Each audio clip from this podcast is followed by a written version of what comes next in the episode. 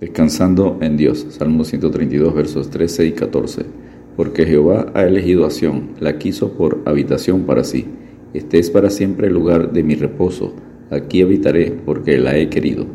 Este es el más largo de los 15 salmos de ascenso gradual, de los salmos 120 al 134, que fueron cantados por los peregrinos cuando subieron a Jerusalén. Varios detalles del lenguaje indican que fue compuesto en el tiempo de Salomón Además, la cita de Salomón del Salmo 132, versos 8 al 10, en su dedicación del templo, según 2 Crónicas 6, 41 y 42, hace probable esta fecha. El Salmo 132 tiene fuertes reseñas históricas respecto al pacto davídico de 2 Samuel 7, versículos 10 al 16, y Salmo 89, y unos pronunciados ecos mesiánicos y milenarios, Salmo 132, versos 12 al 18. Esencialmente este salmo contiene las oraciones de la nación para los descendientes reales de David y mira más adelante hacia el Mesías. Número 1. La resolución de David. Salmo 132 versos 1 al 5. Acuérdate, oh Jehová, de David y de toda su aflicción. Salmo 132 verso 1. Desde el principio, el salmo enfoca la línea davídica y el pacto entre Dios y David.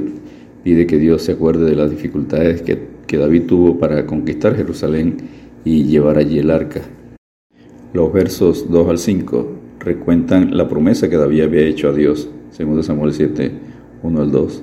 David amaba a Dios y quiso glorificarlo construyendo su templo. Le fue negado ese privilegio, pero Dios lo bendijo y permitió que preparara todo para que su hijo Salomón lo construyera. Al final de sus días, David entregó a su hijo Salomón todo lo necesario para construir el templo. Primera Crónicas 28 y 29.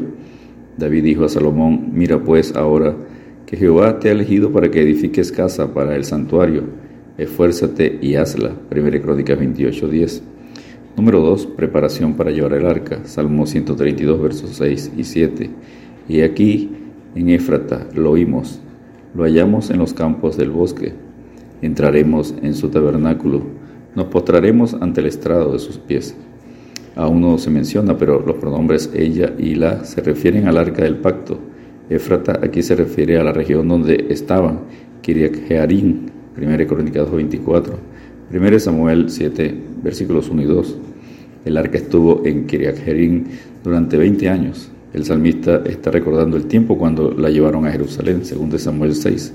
Ahora vuelve su cara hacia Jerusalén y de su corazón sale un llamado a la adoración. Número 3. La entrada en Jerusalén. Salmo 132, versos 8 al 10. Levántate, oh Jehová, al lugar de tu reposo, tú y el arca de tu poder. Salmo 132, verso 8. Levántate es lo que decía Moisés cada vez que marchaban con el arca por el desierto. Números 10, 35 y 36. También se usó en la dedicación del templo de Salomón, según de Crónicas 6, 41 y Salmo 68. El salmista invoca a Dios pidiéndole que actúe. Cuando adoramos, hacemos lo mismo. El arca de tu poder es la única mención del arca en el libro de los Salmos. Solo aquí en 2 Crónicas 6:41 se usa la frase el arca de tu poder. Tus sacerdotes se vistan de justicia y se regocijen tus santos. Por amor de David tu siervo, no vuelvas de tu ungido el rostro. Salmo 132, versos 9 y 10. Oremos a Dios para que cada creyente viva en santidad, sea morada de Él y que los ministros del santuario cumplan los mandamientos del ungido de Cristo Juan 14, 15 y 23. Número 4. El pacto de Dios con David. Salmo 132, versos 11 y 12. En verdad juró Jehová a David, y no se retratará de ello. De tu descendencia pondré sobre tu trono, si tus hijos guardaren mi pacto y mi testimonio que yo les enseñaré. Sus hijos también se sentarán sobre tu trono para siempre. Esta promesa de Dios a David está en 2 Samuel 7, versículos 12 al 16. El Nuevo Testamento destaca que en y a través de Jesucristo se cumple este pacto. El pacto con David destaca la gracia de Dios, pero enseña que también exige la santidad de las personas. El apóstol Pedro lo citó en Pentecostés, pero siendo profeta y sabiendo que con juramento Dios le había jurado que de su descendencia, en cuanto a la carne, levantaría al Cristo para que se sentase en su trono. Hechos 2.30. Número 5. Dios eligió a Sión. Salmo 132, versos 13 al 18. Porque Jehová ha elegido a Sión, la quiso por habitación para sí. Este es para siempre el lugar de mi reposo. Aquí habitaré porque la he querido. Salmo 132, versos 13 al 14. Dios en su soberanía elige personas para cumplir sus propósitos, también elige lugares específicos. Dios eligió a Israel como nación, a Jerusalén para establecer su reino milenial en la tierra y a David para que de su descendencia se encarnara su Hijo Jesucristo. La elección de Dios incluye bendición y provisión de sus necesidades. Los primeros beneficiados son los necesitados, verso 15. Toda la Biblia pone énfasis en ayudar a los pobres y desválidos. Asimismo, vestiré de salvación a sus sacerdotes, y sus santos darán voces de júbilo, verso 16. Vestiré significa, el vestido simbolizaba carácter y función. Lo que se pidió en el verso 9 aquí es prometido. Allí haré retoñar el poder de David. He dispuesto lámpara a mi ungido, verso 17. Haré retoñar el poder de David significa la descendencia de David en Salomón y eternamente en Jesucristo.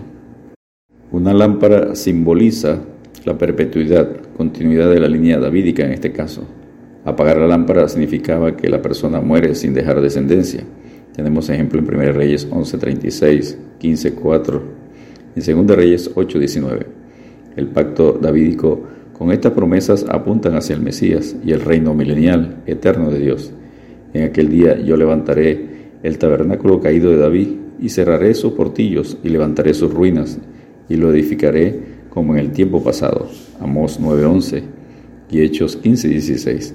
El poder, la majestad y la gloria del Mesías durarán para siempre. Descansemos en Dios porque nos levantó un poderoso Salvador en la casa de David y su siervo. Lucas 1:69. Dios te bendiga y te guarde.